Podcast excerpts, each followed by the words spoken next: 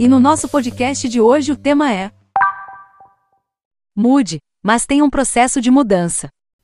Se existe uma única certeza nesse cenário instável e no mundo pós-pandemia que vivemos, é que mudanças acontecerão.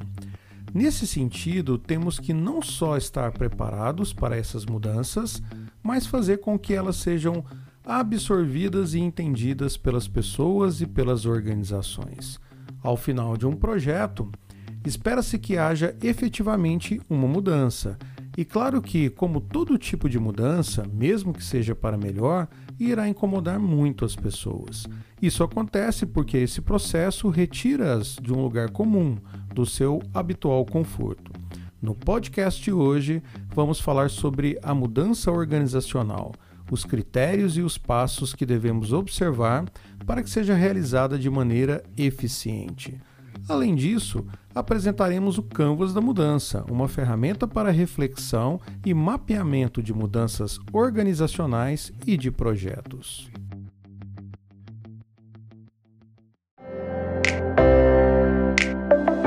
Você está no Meliva Cast, agilidade e inovação no dia a dia da sua empresa. O podcast de hoje será narrado pelo Marçal, nosso professor e especialista em agilidade nas empresas.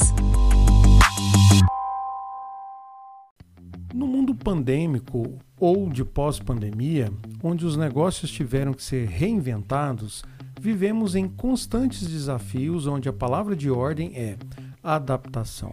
Segundo Leon Magson, não é o mais forte que sobrevive, nem o mais inteligente, mas o que melhor se adapta às mudanças. Apesar de muitos conhecerem essa frase atribuída a Charles Darwin, aqui já devemos fazer uma primeira mudança, pois foi Magson que, ao ler a origem das espécies de Darwin, que chegou a essa brilhante conclusão. O fato é que estamos exatamente no momento assim, vivendo num mundo com cenários emergentes onde aquilo que até então era uma certeza, hoje não é mais. E dessa forma, para sobrevivermos e para que nossos negócios prosperem, precisamos aumentar significativamente nossa capacidade de resiliência e de adaptação. Empresas gigantes, antes consideradas inabaláveis, deixaram de existir. Outros líderes de mercado estão vendo seus negócios derreterem enquanto que surgem aqueles que conseguiram se refazer e se adaptar para continuar existindo. Mas como devemos nos preparar para que essas mudanças sejam realizadas? Gestão de pessoas é o nosso ponto-chave. A gestão de pessoas e o processo de mudança. Um dos principais benefícios da gestão da mudança é aumentar a probabilidade de sucesso dos projetos, garantindo que eles alcancem seus resultados desejados. Ao final de tudo, um projeto deve mudar o status quo de algo, e isso significa necessariamente realizar algum tipo de mudança. Essa mudança, causada por um projeto, poderá impactar em um novo modelo de negócios, na estrutura organizacional da empresa, nos processos produtivos, em seus canais de atendimento ou até mesmo na alteração de seus produtos ou serviços. A questão é que, para realizar algum tipo de mudança, sempre devemos considerar aquele que é o fator principal, o fator humano. Nesse sentido, as pessoas mudam e são essas pessoas que mudam os negócios. Por isso, devemos incorporar as pessoas no processo de mudanças para trabalhar as resistências e a aceitação. Gerir a mudança é, sobretudo, humanizá-la, é pensar os projetos do ponto de vista dos envolvidos, é, sobretudo, empatizar. Assim, diminuímos as resistências naturais e os seus respectivos impactos nos objetivos planejados. Agora vamos falar dos passos para a mudança.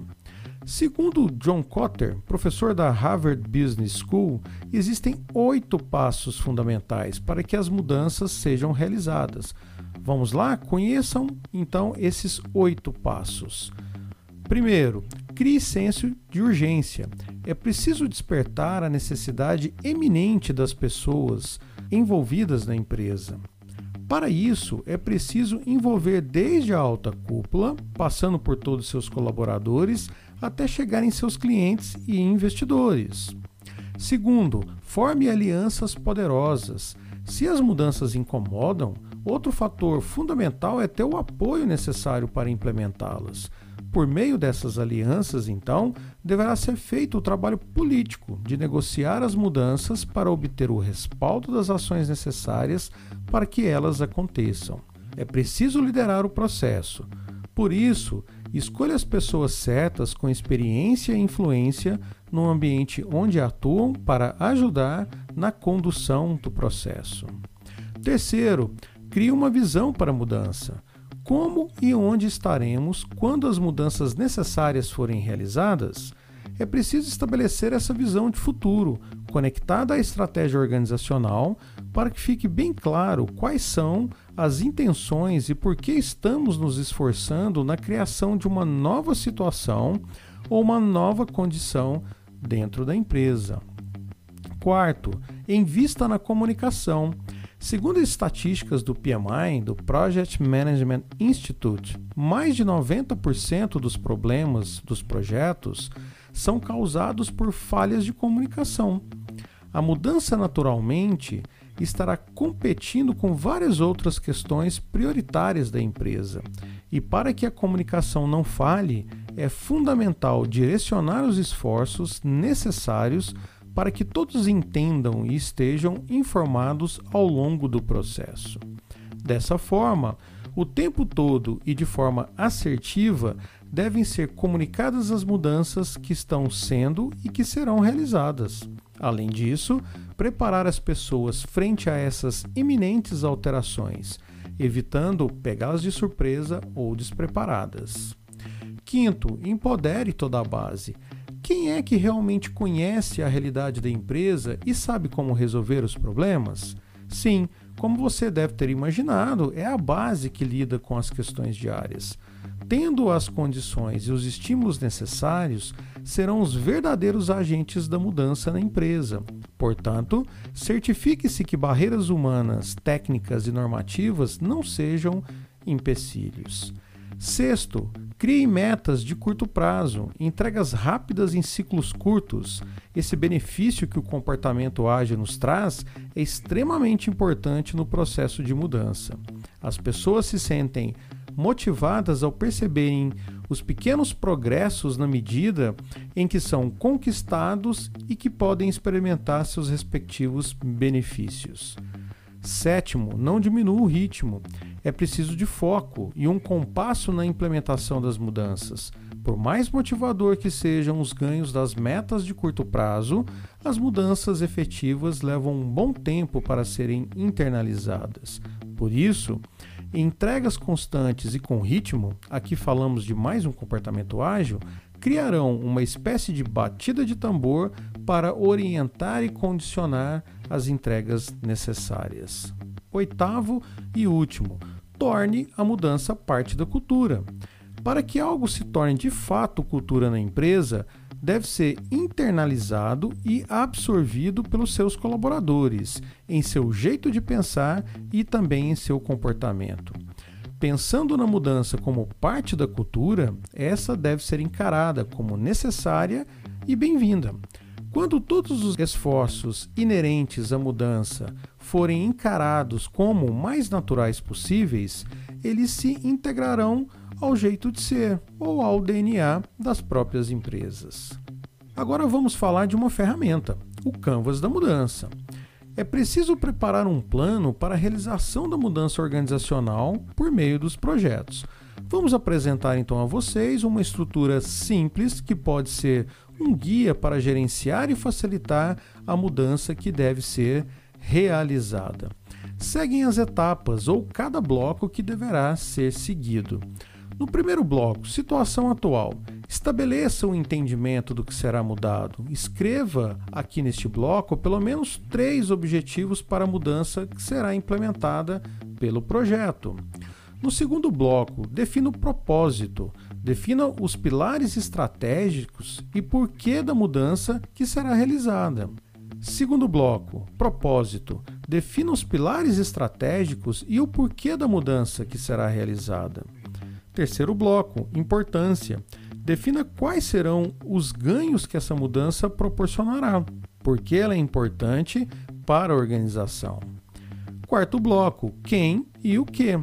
Defina quais serão as partes interessadas envolvidas nessa mudança. Pessoas, departamentos, processos que podem afetar ou serem afetados pelos resultados.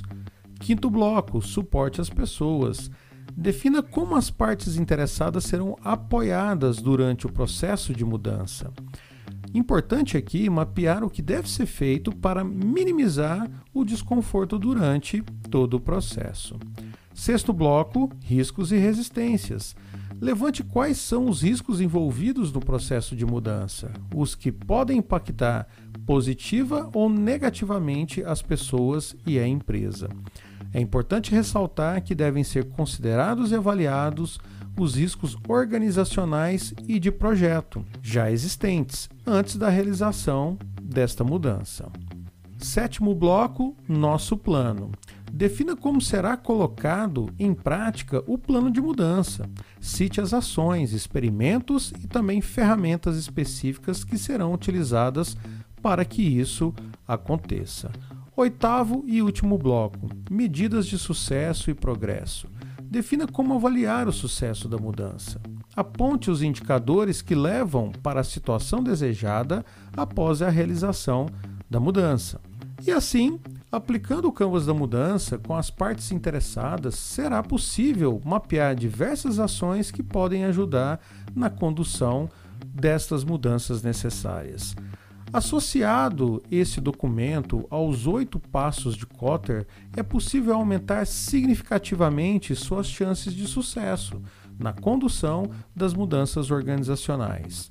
E lembre-se, antes da velocidade na condução das mudanças, é preciso ter direção. E no podcast de hoje, refletimos sobre a importância da gestão do processo de mudança.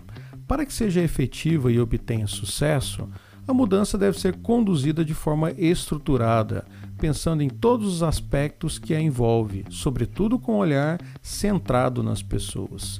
Conhecemos também os oito passos apresentados por Kotter para estruturar o processo de mudança e o Canvas da mudança, que pode ser um forte aliado para a construção e gestão do projeto de mudança, obtendo o engajamento necessário de todas as partes envolvidas.